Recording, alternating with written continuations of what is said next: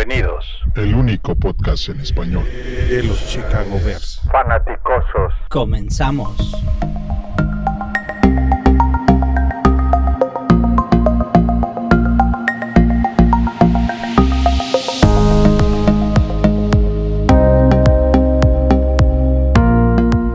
Buenas noches, buenos días, buenas tardes fanaticosos, donde estén, a la hora que estén.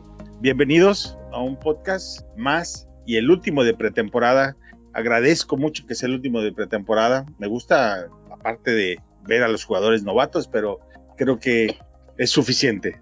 Tenemos el último juego de pretemporada y hoy vamos a analizar el juego, obviamente, y vamos a tratar de ver cuál es el roster final, cómo van a quedar.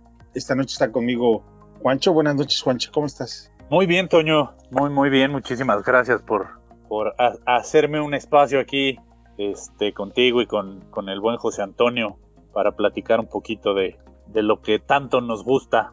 Y el Tocayo, ¿cómo estás, Tocayo? ¿Cómo estás, Tocayo? Juancho, qué gusto que estés acá con nosotros. Eh, debo confesarles a los que nos están escuchando que estamos en un draft los tres, o sea que vamos a estar en, uh -huh. en este multimodal. Medio eh, ocupaditos. Pero sí, vamos a platicar eh, largo y tendido. De hecho, me toca a mí, voy a agarrar a Jerry Judy. Este. Un gato. oh, oh. Ah, me toca bueno. del tocayo. este, vamos a platicar de cómo va a quedar el roster, que ya eh, nuestras apuestas finales, a ver quién le atina. Así es, eh, vamos a tratar de ver en qué queda todo este asunto. Vamos a empezar por la parte de, del juego. A ver, Juancho. Venga. ¿qué, ¿Qué te pareció por fin la ofensiva con Justin Fields? Ah, mira, me gustó, me, me, gustó un poco lo que, lo que se le dio, eh, pero seguimos, seguimos flaqueando con la, con la parte de, de, la, de la línea ofensiva. Digo, por ahí regresó Ifedi, pero si, si a los que pudieron ver el juego no se vio que el tipo esté en ritmo. Entonces eso es algo que pues, nos guste o no, va a pesar. Y, y, por lo menos en lo que toma ritmo. Entonces, eh, sobre todo por la parte del ataque terrestre. El ataque terrestre seguimos cojos de ese lado y yo creo que, que, vamos a seguir padeciendo si no podemos establecer el ataque terrestre.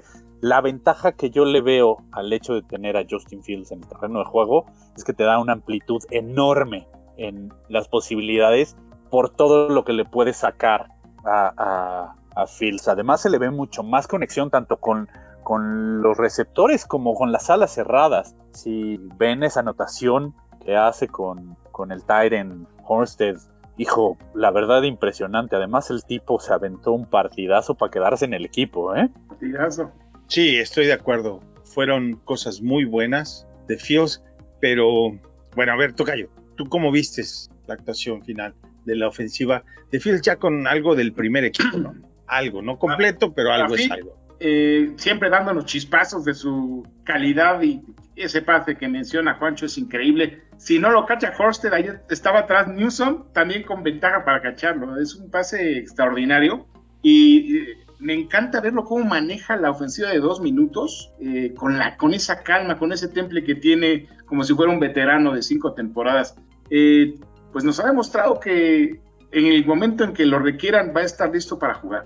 Y yo creo que mi apuesta a lo mejor va a ser errónea. Yo le aposté a Baltimore y quién sabe, en una de esas va a ser, va a ser antes de tiempo. Eh, la línea ofensiva, Tocayo, eh, con la línea ofensiva completa y nos quedaron muy mal, la verdad, no empujaron. Eh, los, los, dos tackles en, en, la primera ofensiva, a los dos tackles se les fueron y hicieron una captura compartida, para que no hubiera duda, ¿no? si era uno de los dos, los dos dejaron que pasaran como Pedro por su casa y esperemos que agarren ritmo y, y, que se vea diferente la línea porque es lo más preocupante del equipo. Bueno, en esa jugada justamente que mencionas, lo de Fedi es imperdonable, ¿no? O sea, no solamente deja pasar al jugador, sino luego trompieza a otro compañero y se cae al suelo y es como de circo realmente, muy, no sé, muy burdo, una mala pasada y se nota toda la primera mitad Fields estuvo bajo presión. No lo vi completamente a gusto jugando, lo vi muy apresurado, eh, tratando de cuidarse de que obviamente no le vayan a pegar, muy incómodo en, en todo la, lo que le tocó jugar los números no fueron espectaculares. Si, si no es hasta el final del- de, los dos minutos, lo demás fue muy pedestre, ¿no? ¿Están de acuerdo? Que tiene mucho que ver con también las jugadas que mandaron y con la mala actuación de la línea ofensiva, pero sí, de acuerdo contigo. Sí, Otra vez le tiran pases. eh, Este muchacho, el 24, es novato. Sí, se le cayó un. que, que ha jugado muy bien, ¿eh? Khalil Herbert.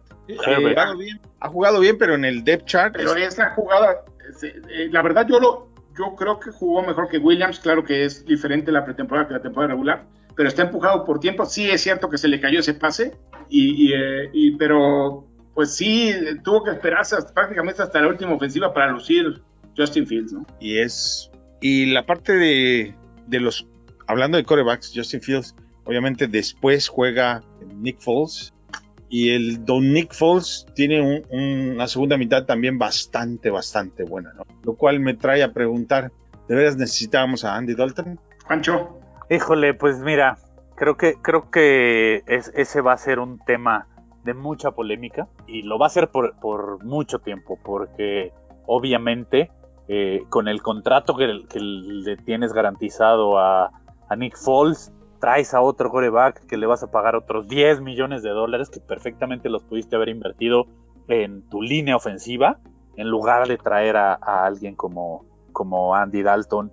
Eh, híjole, yo, yo creo que no era necesario, eh, pero entiendo que a lo mejor la idea de traerlo fue, traemos a Andy Dalton, porque ni siquiera nosotros, como aficionados, digo, en nuestros sueños más guajiros, eh, llegaba Justin Fields a los Bears. La verdad, seamos honestos, a menos de que Pace hiciera un trade de, muchas posiciones, pero en realidad pocos eh, teníamos en algún eh, draft board, en algún mock, a Justin Fields llegándonos en el número 11. Todos teníamos a, a Kellen Mond o incluso al chico que salió de Florida, que se fue a Tampa Bay. Este, yo creo que por eso lo hicieron.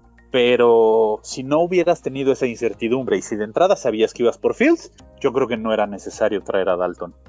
La pregunta también va no solamente por lo que ellos tenían presentes en la mesa a la hora de ir al draft, sino porque en las actuaciones, pues Dalton no se ha visto bien. Yo no lo he visto bien. A mí me dicen que en los entrenamientos se ha visto fenomenal, que su química es formidable. La realidad es que lo que nosotros hemos visto de Dalton no ha sido bueno. Ah, pues Y si hubiera eso- sido por los entrenamientos, dejamos a Trubisky. Eso es- por eso va la pregunta, si realmente necesitábamos a Dalton en el equipo, porque pues, Foles está haciéndolo por lo menos igual que Dalton y con, eh, con el tercer equipo, ¿no, Tocayo? definitivamente. Bueno, evidentemente no sabíamos lo que iba a pasar, como bien dice Juancho.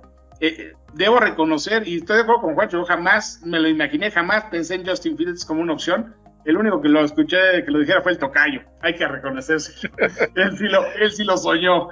Este, sí, lo, sí lo cantó. Pero sí, la- ahora nos sobra, nos sobra un coreback y, y, pues no se ha podido colocar a Nick Foles. A lo mejor en estos días un poco de suerte y, y algún equipo desesperado ahora sí lo, lo busca, pero se ve complicado ya que se pueda colocar. Sí, y bueno, los dos corebacks tuvieron un- bastante química con el tight end, que en el depth chart lo tenemos en, el, en la posición número 4 como tight ends, a Horsted, que tuvo una noche de ensueño, no mágica.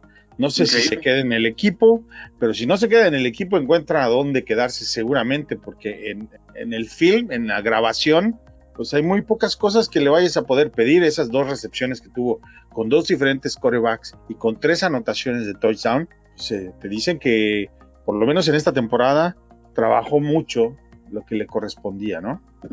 Sí, y el tema es que JP Holtz nunca, no jugó Tocayo. Entonces yo no tengo la menor duda que se va a quedar en el equipo. Ahora, ¿nos vamos a aventar cuatro Tyrants, Juancho? Yo creo que sí. Digo, tradicionalmente es lo que vienen haciendo. Se vienen quedando con, con cuatro eh, Tyrants para, para. Porque así es como le gusta a, a Nagy. Entonces, yo creo que sí se van a quedar cuatro. Ahora, creo que tres sabemos quiénes son. Porque es Graham, Olgemet, Jesse James, James. Jesse Jesse James.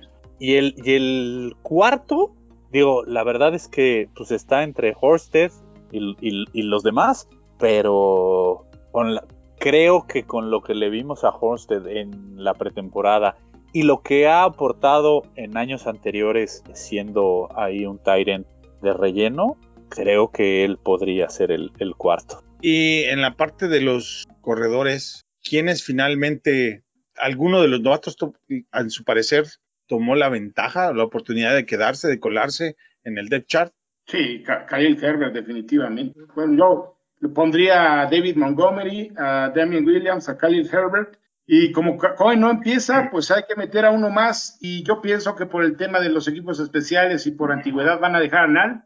Y Artavis Spears se va a eh, Practice. Squad. Entonces quedamos Montgomery, Williams y quién más en tercero. Herbert. Eh, Herbert, exacto. Herbert Cohen, entonces se va al cuarto. No, pero- no, Cohen no, se no. va a Injured.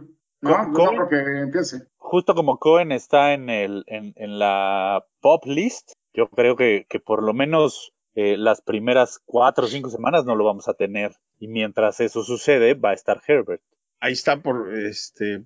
Vamos a ver qué pasa ahí, ¿no? Porque el martes a las 2, ¿no? Tienen que declarar los 53 y finalmente decir, Ujú. decir quiénes empiezan en. Porque está en pop, pero pues, si empieza en pop, empieza en ayer, ¿no? ¿Sí? E- Exacto. Va a empezar en- Yo creo que no va a empezar en ayer. ¿Tú crees que no? se- Lo sacrificas muchos partidos. Hay, hay un NER de tres partidos, ¿no? Mm, no estoy seguro. No, Porque según yo son pasado- seis o siete, ¿no? 6 a 7, correcto. Eh, Sí, eh, o sea, el tema es eso, el tema es ver cómo está, porque tampoco han dicho, tampoco han dicho mucho de, de él, entonces eh, ahí hay que ver que, que, que ahora sí que hay que seguir viendo qué más trae, porque el, el, el tipo, nos guste o no, es- está lesionado. Y, y yo creo que Nagy no lo va a arriesgar. No, yo no, no, no digo que lo vaya a meter a jugar, pero yo creo que la, la estrategia de ellos va a ser dejarlo afuera, como cada semana, no incluirlo en la lista de juego y ya, se acabó, ¿no? en lugar de meterlo al, ayer. Esa es la impresión que a mí me da. Sí, Como no, Porque- acti- no activarlo, ok, sí, sí, sí. Ese Sí, es- pudiera ser, pudiera ser, ¿eh? Y vámonos del lado de la defensa, porque tampoco la defensa tuvo mucho, mucho brillante, ¿no? Este juego lo ganan los Bears. Sí, de alguna manera los muchachos de la defensa hicieron ah, las cosas un poco mejor que la ofensiva, pero tampoco fue, desde mi punto de vista, una actuación sobresaliente. Lo primero es, ¿por qué carambas juega, juega Danny T? ¿No les llamó la atención verlo ahí jugando?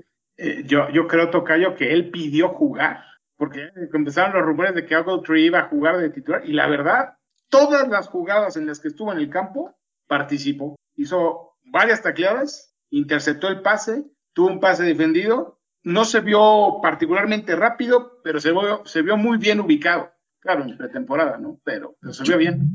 Pero yo lo sigo viendo lento, ¿eh? Y ¿Tú se, vio lento. En la intercepción se veía lentísimo, ¿no? Oh, Sí, bueno, que- la intercepción se la avienta, no había ningún jugador de, lo- de Tennessee alrededor, ¿no? No Fue digo, pero más cuando va corriendo, cuando va corriendo Oh, se vio sí. lentísimo. Sí, sí, Arrancó en segunda. sí. Yo creo de norte a sur es lento. Ahora, de lado a lado, yo lo veo en buena forma. ¿eh? Esa es la impresión que a mí da. Lateralmente lo veo bastante bien. No le veo lentitud en esa parte. no está para jugar todos los downs, pero creo que sigue siendo servicial. Yo lo vi muy jugar. bien. Yo la verdad lo vi muy bien. No sé, ¿verdad? No es, es- no es am- solamente amor, dicen. Lo vi muy bien físicamente y específicamente en cobertura de pase de lado a lado. E- El, Se vio, se transición vio- que se vio bien. es, digo, a lo mejor los demás son muy malos y hay un gap muy grande. Eso puede ser, que, no sería lo, lo mejor para nosotros, ¿verdad? pero este, no lo vi como que para que Oxley le vaya a cambiar o le vaya a quitar la chamba en ningún momento. No, Yo absoluto. estoy de acuerdo con eso, no creo que se la quite. Híjole, no sé, ¿eh? Digo, por jerarquía, por, por años en la institución, eh, sí, sí, yo dudaría que, que se lo quiten, pero la verdad es que yo creo que está muy, muy, muy, muy endeble su, su titularidad. Yo creo que en cualquier falla puede que, que le digan vas para atrás, ¿eh? Ah, veremos, no, no lo percibo igual, creo que el brinco entre Dani y Oxley es bastante grande, después de haberlo visto jugar a los dos en pretemporada. Sí, sí. Y- Yo, yo lo que le veo a Ogletree, se lo dije el otro día, no es bueno para taclear. Falla muchas tacleadas, siempre lo, siempre lo ha hecho. No es una cuestión de la pretemporada, siempre lo ha hecho. Entonces, ese es el tema con él. Sí, y la otra es que la vámonos a la parte de los de los cornerbacks, que es donde están las, las más interesantes, ¿no? La competencia más interesante. ¿Qué es lo que ustedes vieron del lado opuesto a, a Johnson? ¿Quién creen que se va a quedar ahí en esa posición? Juancho. Híjole, yo creo que va a acabar siendo este Bildor. Bildor. Yo creo que es al, yo creo que es al que más le vi eh, que estuvo levantando la mano. A pesar de que tuvo un tacleo terrible en este juego, ¿eh? Sí, En sí, la- no, espérame. O sea, yo no estoy diciendo que lo hice bien, que lo hizo bien, pero sí, pero fue el que menos peor lo hizo. Ahora, Bildor no Porque- jugó en este partido, ¿eh? Porque El que, Burns, el que falló fa- tacleadas terrible fue Burns ahora. exacto, porque Artie Burns y, este otro Trufant no han hecho nada. Trofán ni jugó, pero una de esas lo cortan, ¿no? Exacto, exacto, exacto. Entonces, digo, nos guste o no, eh, digo, por ahí Por puede que, puede que, exacto, ¿no? Yo, yo creo que Bildor no ha estado bien en tacleo. El juego contra No. los Bills este, se vio No, bastante no mal. jugó bien. no jugó bien. Eh, en, en general no veo que nadie esté por encima, claramente superior en ese lado, ¿no? Ahí te va, ahí te va como lo veo. Creo que se va a quedar Jalen Johnson, obviamente. Bildor. El caso de Trufón, se murió su papá. No sé si escucharon eso. Se murió su papá y se tuvo que ir. Y de por sí no había jugado. No sé si eso ponga en riesgo su lugar. Eh, Artie Burns, francamente, no me gusta nada. Eh, Doug Shelley ha jugado regular. Eh, Trey Robertson, a mí me gusta, ¿eh? me gustaría que se quedara. Creo que ha demostrado lo poco que ha jugado, ha demostrado mal que lo demás. Creo que salió con una conmoción cerebral del partido ayer. Salió con conmoción. Pero Robinson va, va más en el Nico, ¿no? Eh, Robertson eh, va más, no, Robertson sí es abierto. Robertson ¿Es es abierto y, y jugó de safety también. El otro, eh, Thomas Grant Jr., que ayer no jugó bien, jugó muy mal. Pero es el novato, yo creo que él, a él le van a dar la oportunidad, yo creo, porque es una es un novato. Y el que vi bien es a Marky Christian. En una de esas él va a ser el slot, que juega de safety, pero lo pusieron de slot y creo que fue el mejor. Pues a mí me preocupa mucho todo ese, ese lado. No. Y quizá es donde veamos que en los waivers traten de agarrar a alguien que corte otro equipo. Eh, ahora, Sí, eso, eso también es, también es otra opción, ¿no? Falta, falta ver, eh, porque acordémonos que, que ahorita viene, viene esta parte de- donde los equipos reducen su roster a 53, pero siempre están pendientes de la basura de otros y, y, y por ahí alguien que les llamaba la atención y que no habían podido eh, echarle un ojo de manera cercana o, o llamarlo a un tryout o algo así, puede que los Bears en una de esas digan, oye, pues por aquí, vengan, ¿no? Digo, a, en, a media semana salió la noticia de que este Denmark se fue a firmar con Green Bay sí. y pues, digo, nosotros no lo quisimos, entonces a eso es a lo que me refiero, ¿no? Recordemos que ahorita viene esta etapa donde todos los equipos, digo, ya sabes, ya, ya sabes cuáles son tus jugadores porque son a los que has visto, son los que han entrenado contigo, pero siempre tienen a alguien pendiente de algún jugador que les llama la atención, que alguien lo, se deshaga de él. El corte es el martes a las 3 de la tarde. 3 de ¿no? la tarde, hora de, del, Del este. centro. ¿Del centro o del este? No sé. Se- según yo son cuatro, según yo es a las 4 del este, 3 del centro, pero no me hagan mucho caso porque no estoy completamente. Pues no sé, no se va, pero hay cosas buenas rescatables, como lo, ya lo decían lo de Peterson, que haya jugado la toda dos cuartos, haya sido como haya sido, jugó, y eso pues de alguna manera es positivo, ¿no? Que haya jugado. Eh, pero, por ejemplo, inclusive Mossifer tuvo ahí un- una penalización. Hay todavía cosas de, como que de, de cocheo, ¿no? Que no están todavía bien afinadas, ¿no? Ni siquiera tiene que ver con, con, con la parte del playbook. No, no llegamos ni siquiera ahí. Son cosas de penalizaciones que, que no deberían estar sucediendo, ¿no? ¿Ustedes De cómo lo? Sí, ¿no? Sí. Sí, hay, Mal eh, tacleo también es sí. parte de, pro- de cocheo. Sí, eh, que no sabemos también si será una cuestión de pretemporada. Esperemos que eso sea en lo que se trabaje y cambie. Me preocupa más el tema de la línea ofensiva, aunque eh, se ve completamente fuera de ritmo. Jason Peters, como decías, este, no, evidentemente con el tiempo va, va a mejorar y Ferry tampoco ha entrenado prácticamente, entonces yo creo que eso va a mejorar.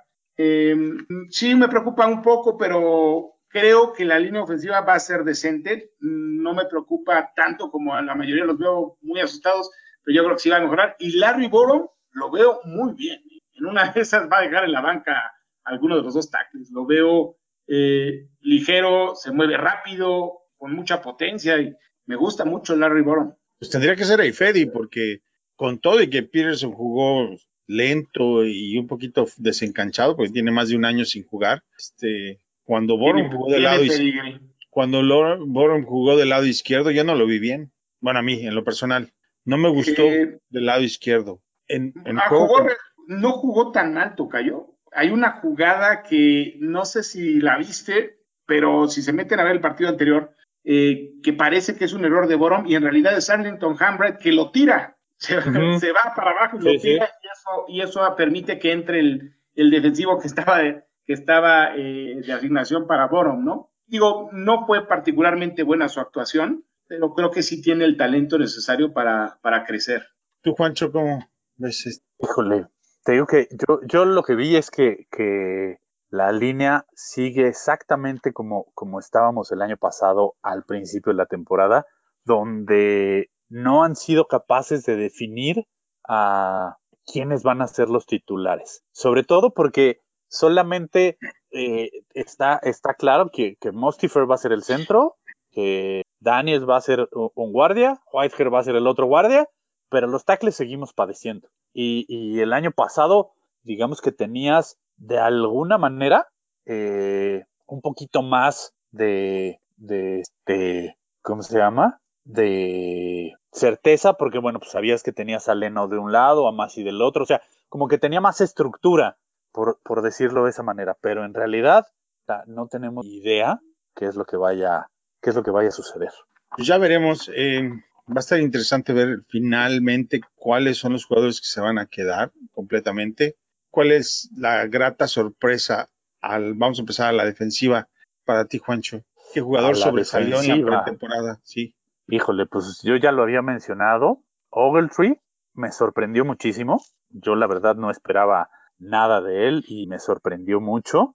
Eh, alguien que, que, que me sorprendió porque lo vi con, con muchas ganas, esa, esa Bilal Nichols, lo vi con muchas ganas al, al chavo nuevamente. Entonces creo que, creo que a la defensiva ellos son, son los que, Que los que más me sorprendieron. sí jugó, ¿no? Es- estoy correcto, ¿no? Sí jugó algunos downs. Eh, sí, este jugó en la pretemporada, sí. Sí. En este no. No, en en este, este nada último juego, jugó, nada no, perdón. Goldman. Goldman, lo estoy confundiendo. Goldman jugó. No, este, este jugó Goldman porque Sí. pues obviamente traía No menos jugado. juegos, entonces para darle un poco de ritmo, eh, yo, yo creo que, te digo, yo creo que Nichols, porque, este, bueno, y, y también eh, este par de, de, de novatos, undrafted, los dos, eh, que uno, un, este, Caleb Johnson, y, y Snowden.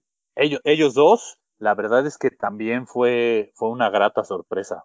Ah, Tocayo, Para mí el mejor fue Travis Gibson. estoy de acuerdo. Honestamente debería ser titular. No lo van a dejar de, de titular porque a Quinn se le paga mucho dinero para jugar. Pero Travis Gibson está jugando muy bien. Se le ve como un jugador, como un jugador mucho más rápido. Se ve muy fuerte. La verdad me causó una muy grata impresión. Y Yo creo que estamos bien entre Atoachu y él. Nos hace, pues podrán hacer olvidar a Quinn sin ningún problema. En este juego de, de- el último de pretemporada, en ese pick six, pues obviamente él no Él se la causa. lleva, pero él fue el que causó e- ese, esa gran jugada. Y Y tuvo, lo veo no bastante bien. tener capturas, pero tuvo muchas presiones de coreback, varias. ¿Qué es lo que necesitamos? Presión de coreback. Sí, que a lo mejor no llegan, pero que cuando menos pre- presionen. Y Sí, claro. eh, como bien dice Juancho, eh, tanto Caleb Johnson como Charles Snowden, mm, va a ser difícil que se queden en el roster final, pero van, se van a quedar en practice, eh, cosa que veo muy bien. Eh, posiblemente, yo creo que nada más eh, se van a quedar con cinco, ya se me hacen muchos. Eh, Rockwell Smith, Danny Trevathan, Christian Jones, eh, Alec Ogletree están dentro. Eh, Christian Jones es muy valioso porque puede jugar varias posiciones, juega equipos especiales. Y Iggy probablemente se quede, a lo mejor. Josh Woods, yo creo que ya se va a despedir del equipo ahora sí. Diego, no sé si Iggy y Woods se puedan quedar por la parte de, de, del- Equipos los, de los equipos especiales, exacto. O sea, yo creo que por ahí ellos podrían quedarse, pero... Uno de los de dos yo creo fuera. que se va a quedar y creo que va a ser Iggy. Porque Christian Jones juega y juega muy bien equipos especiales. Entonces, ya serían seis, son demasiados. Sí, son muchos. Y a la ofensiva, ¿qué jugador de pretemporada creen que es? A ver, Juancho. Híjole, para mí fue Adams, el wide receiver, Rodney Adams. Digo, porque- sí. porque obviamente todos podemos decir Justin Fields, digo, creo que es obvio que el chavo destacó, pero, pero Adams, el, el wide receiver, a todos nos, nos sorprendió, eh, igual que James, el, el Tyrant, eh, ellos dos, y, y Williams, el running back. Tocayo. Eh, pues eh, lo, lo lógico es lo que dice Juancho. El caso de Adams, sin duda, es el mejor jugador ofensivo de la de, de pretemporada. Es el MVP de la, de la pretemporada, ¿no? El Es de esos jugadores que no sé si se vayan a quedar ahí. Ojalá que le dejen el lugar, conociendo a Nadia Pace, probablemente dejen a Riley Ridley y Adams lo dejen en practice. Pero yo creo que Adams se ganó su lugar. Jesper Horsted, obviamente, ha jugado muy poco en el primer equipo, pero cuando ha jugado, ha jugado bien. Yo no sé por qué no le han dado más oportunidad. Creo que se lo ha ganado a pulso. Supongo que es porque no bloquea. Eh, era receptor. eh, era receptor. Y Khalil Herbert me parece que ha demostrado que tiene mucha calidad. Es un jugador que, que se ve muy bien. Me gusta mucho. Y Nick Foles, yo creo que también se ganó su lugar para que alguien lo quiera en otro equipo, ¿no? Sería bueno. Pues ya les decía yo que no sé a qué llegó Andy Dalton. Este, digo, dinero, tiempo, esfuerzo y todo lo demás, ¿no? En fin, es, ahí lo dejamos. Ah, yo estoy de acuerdo con ustedes en, en Rodney Adams, un muchacho que es una, una historia de esas de película, donde realmente le ha sudado, le ha costado mucho estar, y sí es el campeón del, el, el campeón del pueblo, ¿no? Dicen en el box. Sí, sí. Champion Sí. of the people. había renunciado a su carrera del NFL para irse a actuar a Hollywood. Pero es una historia de película, realmente de película. Y los demás, pues estoy de acuerdo. Newsom se vio bien, sobre todo porque también regresa patadas y es plurifuncional, que eso te va a le va a asegurar un puesto, también brillar más, ¿no? Es- Y, y luego, luego se ve que juega otras revoluciones. Es un jugador muy rápido. Sí. Ahí el que va a peligrar es Cohen. Sí. Pero tiene un sueldo muy alto garantizado, toca. Yo no creo que se vaya a ir. no, no creo que se vaya a ir, pero peligrar en- a, la, a la hora de, de entrar al juego, de ganarse Sí. playtime. Sí. Que son, aunque tengas o no tengas tu dinero garantizado, pues Nadie te garantiza que vas a jugar. que vas a jugar. No, y, y- y más por, por lo que, por lo poco que ha venido demostrando las últimas campañas. Digo, más allá de que el año pasado eh, pues se lesionó, pero después de su temporada de novato, la verdad es que se apagó. Su carrera con los Bears ha venido a menos. Entiendo que, hay por ahí el tema de la, de la línea ofensiva y lo que gustes y mandes, pero hasta como receptor, eh, la, las actuaciones de Cohen cada vez son, son más pobres en el equipo. Yo creo que eso tuvo mucho que ver también con que lo utilizaron mal. O sea, ponerlo en el slot a competir contra esquineros, pues le quita la ventaja. Ponlo a competir contra linebackers, contra safeties, y ahí es donde no lo van a poder detener. Eso es lo que tienes que hacer. Pero- Cuando juegue, es lo pero que sí. debería hacer. Pero ¿quién va a seguir mandando las jugadas? ¿Estás de acuerdo que el que, el que dirige la orquesta va a seguir siendo Nagy? Y si a Nagy le, le llena el ojo como slot y lo va a seguir ocupando igual, pues estamos fregados. Y el Eso es lo mismo que a mí me Cohen- preocupa exactamente. Y el mismo Cohen está fregado, porque si lo van a ocupar de la misma mala manera que lo han venido mal usando, pues solito le están dando, de este, están haciendo que se dé un, un balazo en el pie el pobre. Se va a Ahora- misma. Ahí dicen que cuando tu única herramienta es un, un martillo, todo parece clavo, ¿no? Todo lo que ves parece un clavo. Y creo, creo que el equipo cuenta con un poco más de armas ofensivas esta vez que en años anteriores, ¿sí? Mejor, eh, con jugadores que pueden dar más. Aportar, sí que pueden Aportar aportar, más, más. claro. Y, y sobre todo con mucha más velocidad, que es lo que siempre ha alegado Nagy, y es cierto que esta vez podrás cuestionar que sean buenos o no los receptores, pero de que son rapidísimos lo son, excepto Creo que, el Robinson. más, creo que el más lento es Robinson, exacto. Sí, sí, de Robinson todos- es el más lento. De todos los wide receivers, el más lento es Robinson. y a todos les vi pegamento en el, en el guante, ¿verdad? A, a los, hicieron atrapadas que obviamente los corebacks les están colocando el balón bien, pero, pero Rodney Adams jugó bien con Dalton, jugó bien con Foles, jugó bien con Justin Fields, o sea que pues tiene algo por ahí que igual que Newsom, son, son, jugaron bien con el segundo equipo, con el primer equipo, se les vio bastante más que en otras, a otros jugadores de otros años. Sí, claro. Y el juego pues se ganó, pero si les doy los, mira, total de yardas de Chicago, 252 contra 407 de Tennessee. Turnovers, eh, Tennessee tuvo dos, Chicago tuvo cero, creo que ahí fue la clave para ganar el partido. Primeros downs, Chicago 12, Tennessee 23. Posesión de balón, Chicago 21, 34, Tennessee 38, 26. Y la clave, aparte de los turnovers, Nick Foles, 142 yardas, 10.9 en average, dos touchdowns, cero sacks. Ah, just- y un QB rating de 151.3. Eh, Justin Fields, 54 por pase, con un average de 5.4, un touchdown, 116 de, de QB rating y tiene ah, 13 yardas en dos intentos. Entonces, los quarterbacks de Tennessee tienen un QBR rating de 48.2, Barkley, y de Logan Woodside de 80.5. 80.5 es lo que Mitch te daba. ¿sí? 80, 82, por ahí 83, 84. Hoy estás teniendo uno de 116 y otro de 151. Y de lo que mencionaban, lo preocupante eh, es el tema de la, de la carrera, porque no, en ninguno de los tres partidos los lineos eh, titulares, en teoría, se vieron bien eh, bloqueando para la carrera. Eh, Damien Williams no tuvo nada de espacio para, para correr. Más Ahora- se vieron bien los reservas. En la división, los Bears fueron el único, todos los demás perdieron todos sus juegos. ¿no? Todos los partidos. todos los partidos, digo, es un dato curioso nada más porque es pretemporada.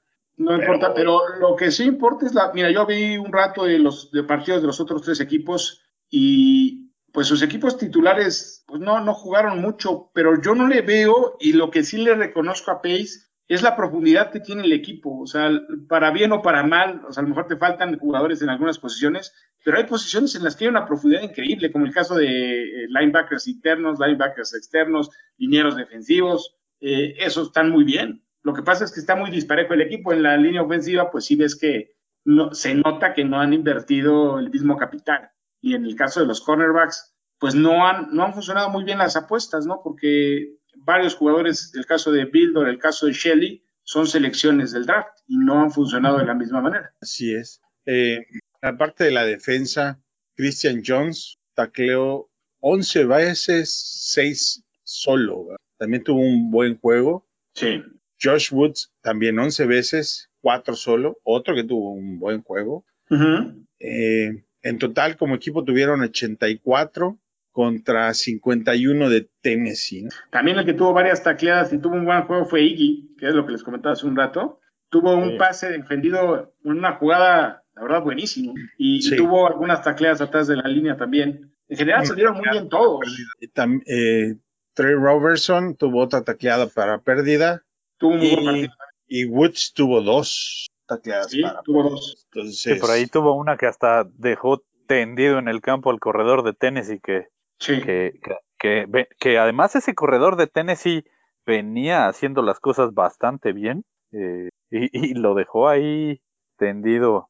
Digo, creo, que, Sí. creo que se Sargent, viene, ¿no? ¿Fue Sargent? creo que sí.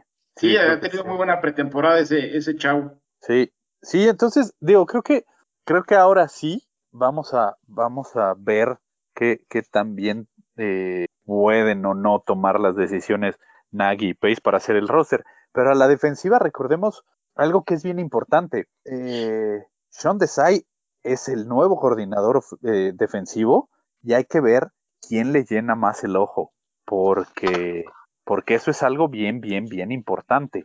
O sea, a, lo mejor nosotros eh, por algunas cuestiones, o, y digo, porque simplemente no nos dedicamos a eso, vemos desde nuestra trinchera los puntos de algunos jugadores, pero no vemos lo que pueden aportar de, alguna otra manera que, que Sean Desai sí lo ve y pueda decir, ah, ¿sabes qué? Este, pues sí, a lo mejor eh, Bildor tiene esto, pero me aporta todo esto, o Doug Shelley tiene todo esto, pero me aporta todo esto. Hay que ver, hay que ver qué, sucede en ese sentido. Sí, y finalmente eh, vamos a ver finalmente si la apuesta de, de Nagy, de, de cómo manejó la pretemporada, de tener a todo el primer equipo finalmente nunca jugando completo, porque ni Dalton jugó con todos los, los de primero, del primer equipo, ni Fields. Creo que Robinson, creo que Robinson jugó dos downs o no jugó. los receptores no jugaron. Mooney no jugó, Robinson no jugó, Montgomery no jugó. Montgomery jugó una jugada. Kemet jugó poco. Kemet jugó muy poco. Graham jugó muy poco. O sea, realmente todos los jugadores más importantes jugaron nada. unas cuantas jugadas es por diseño que Nagy no haya querido jugar con el primer equipo con ninguno de sus dos corebacks, ninguno de sus tres corebacks. No, sé por qué, espero que tenga su, motivo muy específico y que sea realmente algo que no entendamos los mortales, porque hasta ahorita no me queda claro por qué. Mira, Nagy, recordemos que, es partidario de, de no usar a los titulares en pretemporada, porque así lo ha hecho durante todos los años que ha estado en los Bears. Eh, incluso no me acuerdo si fue el primero y el segundo año, de plano, fue así de no, no, yo los titulares no van a jugar. Y nos quejamos de eso y se lo achacamos, que les faltaba ritmo, que no traían eh, entendimiento entre los jugadores por lo mismo, porque no habían podido practicar juntos ya en, enfrentándote a, alguien más que no sean tus mismos compañeros a la defensiva. Sí, y, llama la atención el caso de Dalton. ¿Para qué lo habrá metido? No, realmente no, no tiene sentido porque no va, no va a agarrar ritmo con esos jugadores. Yo insisto, el otro día lo comentaba que lo único que hizo fue exhibirlo. Si, no, si la competencia ya estaba definida y Dalton iba a empezar el primer partido, ¿cuál era la intención de ponerlo a jugar? Porque Justin Fields sí necesita los, los snaps, necesita la experiencia, pero Andy Dalton, pues yo creo que ya no, no va a adquirir más experiencia que, ya la, que la que ya tiene. ¿no? Y sí, no, pero espérame. El, el, perdón, Toño. El pretexto que puso Nagy es que eh, tenía que poner a Dalton para, para verlo cómo se desarrollaba en el terreno de juego y verlo jugar. Oye, espérate, es un tipo que lleva 11 años en la, en la liga que no le has visto ningún juego. Pues entonces, jugó, jugó, 11 partidos la temporada pasada. O sea, no es que no haya Exacto, ¿no? Y la otra es que en los campos de entrenamiento, los reportes que da todo el, grupo de que sigue al equipo de periodistas es que eh, Justin Fields también tuvo muy poca oportunidad de, obtener prácticas con el primer equipo. Y pues eso, otra vez, no sé cuál sea el motivo específico de no hacerlo. Es así como que... yo, la verdad, Pero... yo, yo percibo a un Nagy temeroso. Esta, esta pretemporada percibo a un Nagy temeroso ¿Temeroso en qué sentido? En, el sentido de, que él sabe que, tiene que poner a Fields. Así, él lo sabe. Porque él sabe que, como jugador, tal cual, si tú lo pones a Fields contra cualquiera de los otros dos, Falls o Dalton, Fields es mucho mejor jugador que ellos. Que los otros dos tengan un poco más de experiencia, a esa te la compro. Pero la única manera en la cual le vas a dar la experiencia a es jugando. En el fútbol americano la experiencia no se, no se gana estando en, la banca y sentado. Aprendes unas cosas, pero en realidad a desarrollarte, a leer defensivas, esto y el otro, es equivocándote y es jugando. Recordemos a Peyton Manning, su primer temporada de novato. Sí, como que tiene su, repito, Parece que no, pero tiene su estrategia. No estaremos de acuerdo, no, no entendemos es completamente cuál es su estrategia. Pero yo pienso, eh, yo tocayo, perdón, pero yo pienso que Nagy vio el calendario, vio a los Rams y vio a los Browns y dijo las probabilidades de ganar esos dos partidos son muy bajas, pues mejor que Dalton los pierda, ¿no? Que vaya y le quito presión a, Justin Fields. Y así, eh, eh, Si esa teoría es correcta, probablemente llegue a jugar contra Detroit, que será un equipo muy débil y que tendrá más probabilidades de ganar contra él. Pero definitivamente Justin Fields, independientemente del tema de la experiencia, pues sí te da algo diferente. O sea, él, improvisa y te puede hacer ganar un partido. Y desafortunadamente eh, sabemos que Nick Foles no lo va a hacer y Andy Dalton a estas alturas de su carrera ya no tiene esa, esa capacidad.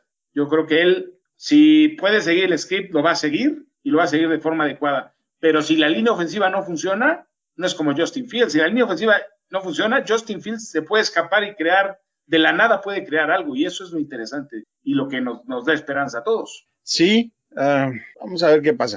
Aquí, mm, obviamente, todos sabíamos que traer a Justin Fields iba a generar un estrés muy grande para toda la institución. Es como una avalancha, ¿no? Que se te viene y, estás ahí tratando de, de, de, tener todo eso que, que todo mundo ve y quiere. Los motivos pueden ser válidos o no. Justin Fields es una caja de sorpresas, no sabe nadie realmente qué es y todo el mundo lo quiere ver. O realmente es un fuera de serie y todos los que conocen y, saben más de este deporte dicen que debe de jugar. En cualquiera de los dos casos, todos quieren verlo y nadie quiere ver a Dalton, mucho menos a Foles. Y eso lo único que va a provocar o ha provocado es que todo el entorno alrededor del equipo se vuelva muy complejo de manejar. Pues nadie le está comprando nada de lo que está sucediendo a nadie dentro de la institución. Eh, tú lees columnas y encabezados y por todos lados dice, bueno, pues todo el mundo cree y piensa que Justin Fields está listo para jugar. Claro, los únicos que realmente saben si está o no listo es, es Nagy y su staff, pero difícil. Siendo, siendo en esto, Tocayo, la mayoría de los insiders de Bears, pues sí, eh, aceptaron que Dalton había sido mejor que, que Fields en, la, en los campos de entrenamiento. O sea, no es tampoco algo completamente inusual. Lo que, lo, a lo que yo iba hace un momento es que puede ser que Dalton te pueda eh, manejar mejor la ofensiva, pero Fields te va a dar algo que no. Eh, la temporada pasada y antepasada vimos momentos en que la ofensiva estaba completamente estancada y necesitabas una chispa. Y Fields nos ha demostrado que tiene esa chispa. Entonces, pues eh, a lo mejor va a salvar el trabajo de Nagy, Tocayo. Y de Pace. Yo y esa creo es su que esperanza, supongo. Su trabajo eh, está, está, yo no le veo que tengan problemas en su trabajo, como que Por, tengan es- el, por este año, quizá. por este año, ¿ah? pero el próximo año, pues el, la tendencia es que, que el jugador mejore, ¿no? Eso explica también por qué Andy Dalton va a ser el titular. Porque si tienen garantizada la presencia este año, ¿para qué Pues se va a arriesgar? Es titular dos, tres partidos, de acuerdo a lo que todo el mundo está leyendo, interpretando. ¿verdad? Sí, eso parecería. Y cada partido va a ser más presión y más presión. Ahorita es pretemporada y tiene una presión enorme, todo el mundo. Sí, o sea, Imagínate, El- con, el- la, pér- con pérdidas, la presión se le va a venir a Nagy y los resultados no se empiezan a dar. Eso es así de sencillo. Si los resultados no, no empiezan a llegar como, como, como se espera, o, más allá de los resultados, eh, la ofensiva de los Bears se ve mal, que, que, de plano nuestro queridísimo Andy Dalton no, no se vea con la capacidad de dirigir la ofensiva, empiece, empiece a verse sin cabeza, entonces sí eh, va, va, a empezar a, a, a, haber mucha presión sobre Nagy para, para que haya cambio. Ahora, recordemos también que Nagy es un tipo excesivamente terco que no reconoce sus errores, le cuesta mucho trabajo también y se aferra a, su idea y, y, no hay manera de que lo saques de ahí. Simplemente recordemos el año pasado cuando todo el mundo le decía, oye, ¿por qué no corres más? ¿Por qué no corres? ¿Por qué no, por qué no usas el ataque terrestre? Que de plano un día se volteó y le dijo, pues, ¿qué creen que soy idiota y que no sé que tengo que correr más el, el, el ovoide? Pero no lo hacía. Entonces, ese tipo de, de, de cosas y digamos cegueras de Nagy son las que, las que pueden hacer que esto truene antes de tiempo. Y los jugadores, ¿no? Internamente. Incluso. También van a, van a, generarle bastante más presión que afuera, ¿no? Sí. Y sobre todo otro detalle, cuando cambia y de, deja de llamar en las jugadas, el equipo cambia. Y mejora. también coinciden que son equipos con defensivas que no son tan buenas, de hecho son bastante malas a las que, con las que juegan en ese momento, contra Houston, contra Jacksonville, contra Minnesota, que está ya completamente derrotado, pero aún así eh, se pone necio y él toma, retoma las jugadas para, contra Green Bay y otra vez vemos lo mismo. Exactamente. Pues en la pretemporada hemos visto lo mismo otra vez y, yo creo que a todos es lo que más nos preocupa, que sigue siendo el mismo nadie de siempre. Sí, como, como dicen por ahí alguien lo puso, ¿no? Perro viejo no aprende nuevos trucos y es así de sencillo. Nagy no, va, sin, ser defensor de, sin ser defensor de Nagy, eh, en la pretemporada poco, pocos entrenadores muestran algo, ¿no? No, digo, todo, eso nos queda claro. En pretemporada todos ocupan la, la famosísima ofensiva vainilla, que no enseñas nada y, y, es como muy básico, es para darle ritmo a los jugadores. Digo, eso a todos nos queda claro. Pero ya hablando de, de la temporada regular, justo lo que menciona José Antonio, el, el año pasado lo vimos. Más allá de, de, como lo dices, que enfrentó a defensivas que eran un poco de, de, un, de, un, nivel un poco más abajo de las que habías enfrentado antes, pero simplemente a los jugadores se les veía actitud, que eso es algo que, yo creo que sí te lo aporta la persona que te está por lo menos mandando las jugadas, porque al final el head coach seguía siendo Nagy, pero quien mandaba las jugadas ya no era, ya no era él. Entonces, creo que por ahí eso puede, puede eh, tener mucho que ver. Yo quiero tratar de cerrar siendo un poquito positivo, pensando en que tienen más herramientas de las que tenían el año pasado e inclusive las herramientas del año pasado tienen más experiencia este año eh, que Met, específicamente hablando de alguien, y Mooney también. Los que llegaron me parece que son mejores de, de los de, del 3 hacia abajo en, en, en, los receptores y adquirieron más velocidad, el cuerpo de, de corredores es más completo, el, el, el, staff de QBs es más completo, es mejor, y pues eso tendría que darte otra dimensión, ¿no? Yo tampoco... Lo único, lo único que empeoró es la, los esquineros, ¿no? Que perdimos a, a Kyle Fuller y, y honestamente sí hay, sí se nota una, una diferencia. Eh, con el resto de los, del, del equipo, eh, incluyendo obviamente la línea ofensiva, se ve mejor, aún sin Tevin Jenkins. Eh, honestamente, con Jason Peters, pues lo peor que puede pasar es que juega al mismo nivel de, de Leno, no creo que sea peor que Leno. O sea, sí. porque Leno es bastante malo. Y con algunos partidos desarrollarán un poco más de ritmo y cohesión, ¿no? que para las claro. líneas es bastante importante. Claro, sí. pero, pero ahí, por ejemplo, mi pregunta sería, eh, y, y, digo, ya más allá de, de, de cualquier otra cosa, el año pasado, para final de la temporada, el equipo lo empezó a hacer muy bien eh, en cuanto a línea ofensiva, porque uh -huh. tenías, tenías muchos lesionados y entonces hubo ahí que, que hacer varios enroques y poner a jugadores en ciertos lugares. ¿Por qué no tratar de mantener este año la misma estructura? Porque en realidad eh, lo único que tenías que haber hecho era sustituir a Leno, porque en realidad, eh, bueno, Daniels no estaba, no estaba jugando y creo que por ahí estaba jugando Alex Bars, pero estaba, pero estaba Whitehair, estaba Mostifer, estaba Alex Bars, pues ahora tienes a Daniels y, y, y estaba y Fedi. y Fedi, creo que y Fedi, Fedi y, y, Leno.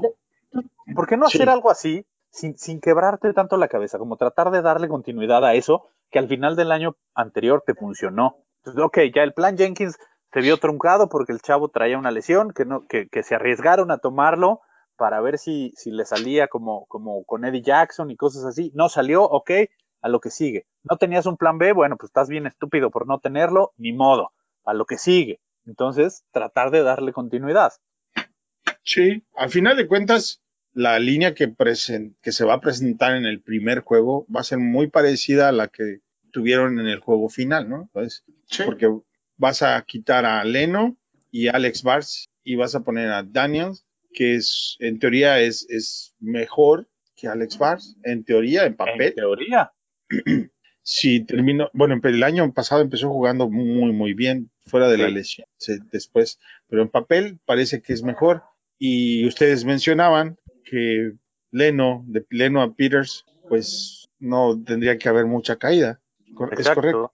Sí, un, sí aunque, no. son, aunque, son, Peters de 39 años, yo creo que sigue, sigue siendo pues sigue Mejor. siendo Jason Peters y, y Leno siempre será Leno, ¿no? O sea, Leno Exacto. Yo, yo soy- fui muy vocal en decir que el plan B no era, no fue bueno.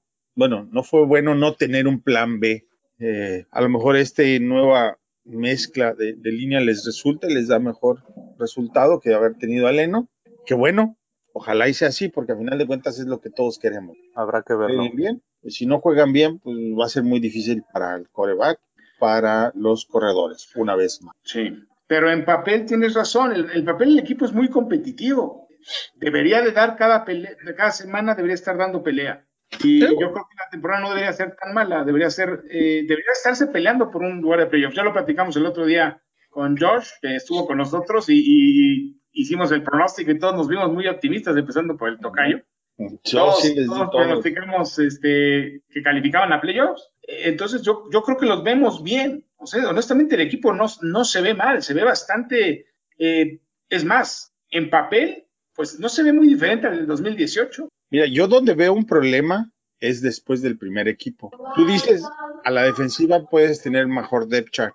Tal vez. A la ofensiva es más difícil, ¿no? Sí, a la ofensiva no. sobre todo en la línea ofensiva. ¿no? Y es ahí donde, donde creo que ha fallado un poco la, la construcción del roster en global. Tú ves a los Bills sí, y dices tú, oye, pues, este, está mucho mejor Ahora- construido, ¿no? Bills va a pelear para ganar el Super Bowl. Desde ahora se Ah, los digo. Es, un, es un equipazo. Porque y, su segundo y equipo- Chicago es un equipo que va a pelear para calificar a playoffs. Esa es la diferencia. y eso está en la calidad del roster. Sí, claro. Eso es, es a lo único que me refería. sea, Sí, no quiero sí. ser contradictorio. Sí creo que este es un mejor equipo comparado a lo que se tenía antes y que estamos más cerca de tener un equipo mucho más competitivo. Estamos a unas piezas de tener un equipo que sea pues realmente competitivo, ¿no? En grande.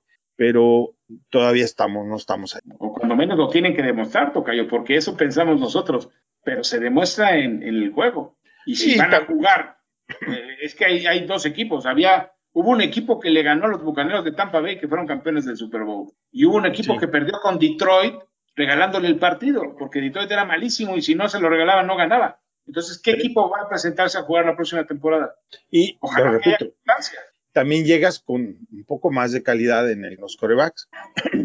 Eh, o sea, no es por, voy a decir el nombre de Mitch, no porque lo quiero comparar con Justin Fields, aunque sí voy a compararlo. ah, O sea, no es lo que me interesa lo que, lo que está haciendo Mitch ahora, pero sí te puedo decir que cuando estaba Mitch en el equipo, la pregunta era de qué manera Nagy puede hacer que los ends jueguen para que el coreback sea mejor, que los receptores jueguen para que el coreback sea mejor, que los corredores jueguen para que el, corre- el coreback sea mejor.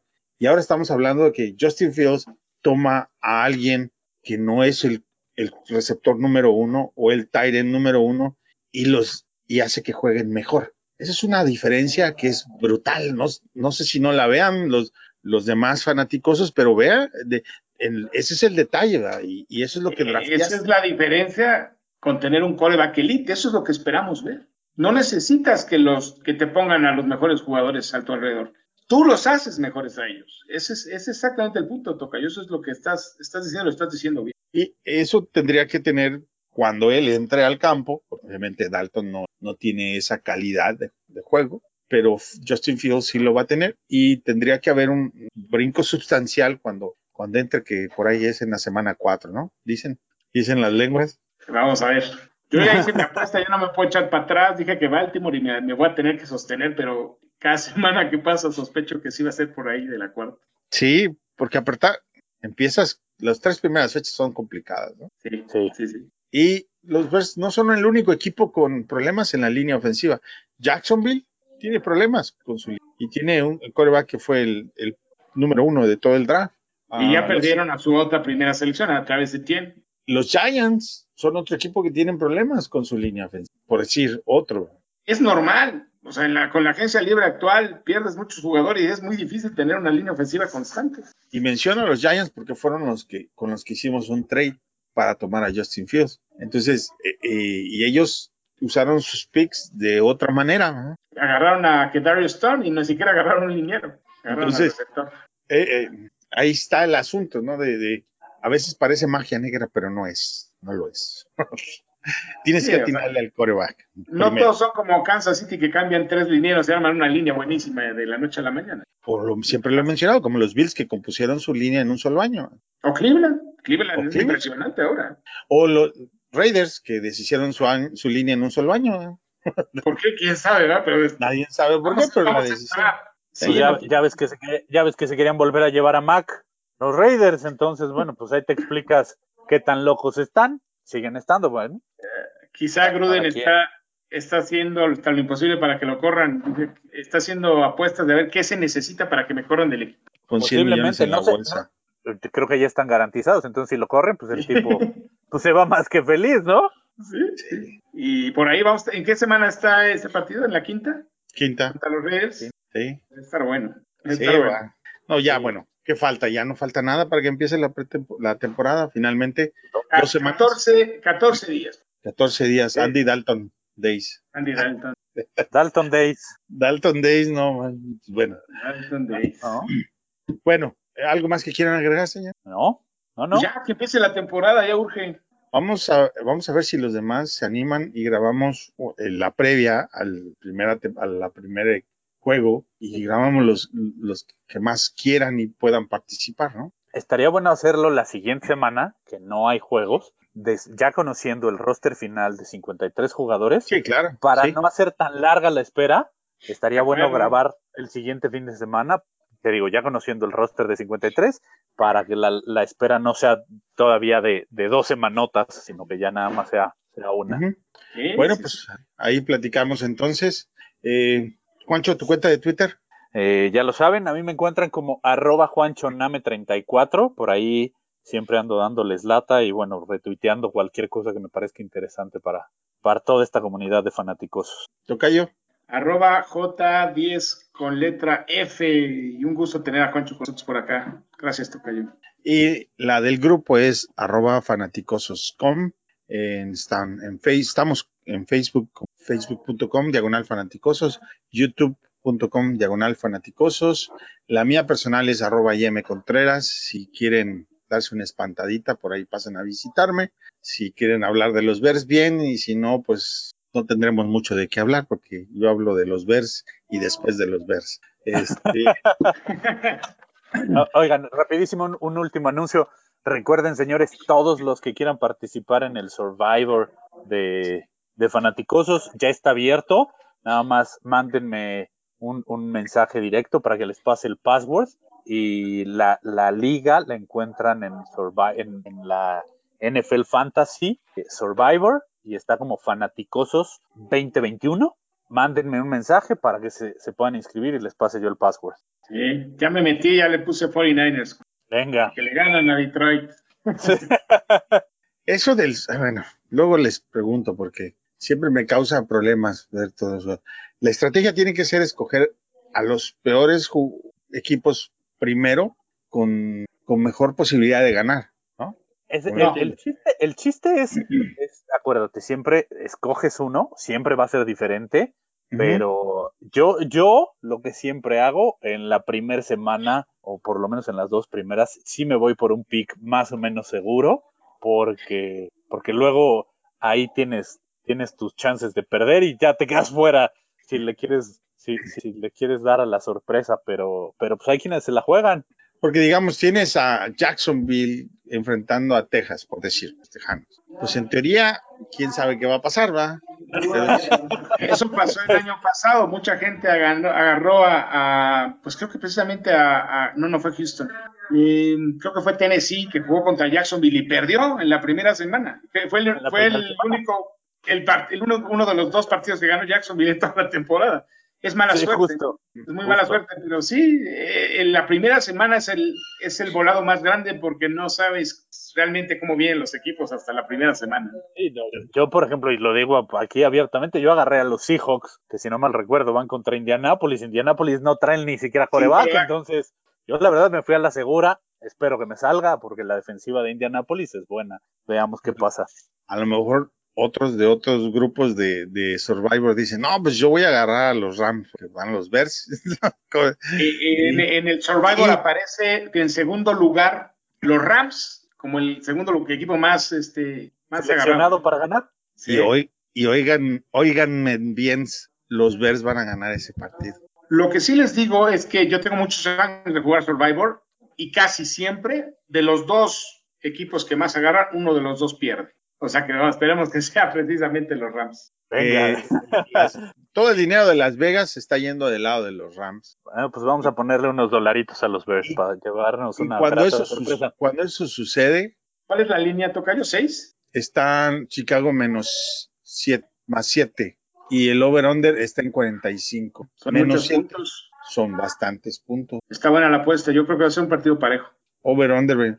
Y lo digo porque la defensiva si en algún momento tiene que hacer un statement, lo tiene que hacer. Partido. Es ese partido. Y contra Stafford, que Stafford, la verdad, nunca ha jugado particularmente bien contra, contra nuestra defensiva. Entonces, va a ser interesante, ¿eh? Sin, sin, mucho ataque terrestre, además. Sí. Sí. Y con conceptos del señor, del chico maravilla, que no sé si, si Stafford esté todavía suficientemente familiarizado. familiarizado.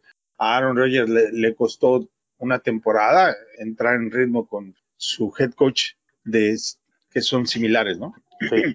Una temporada y un partido, porque el primer partido de la del 2019, pues la, se perdió porque la ofensiva no hizo nada. Pero Rogers no, creo que tuvo un pase largo y nada más. En realidad lo controlaron bastante bien. De repente le mandan la jugada y dice, ¿esto qué es? La cambio en, la cambio en el momento y ejecuto lo que yo quiero vamos a ver a la hora de que le, llegue a Stafford la presión y que vea que la jugada que le están mandando es así como que medio extraña. Sí. Y, la otra, los Rams sin Brandon Staley, vamos a ver qué tan buena es la defensiva. es otra exactamente, cosa. exactamente, también hay que ver ahí. Bueno, pues buenas noches muchachos a todos, gracias por escucharnos. Estamos al pendiente y Bear Down Chicago Bears. Bear Down Chicago Bears.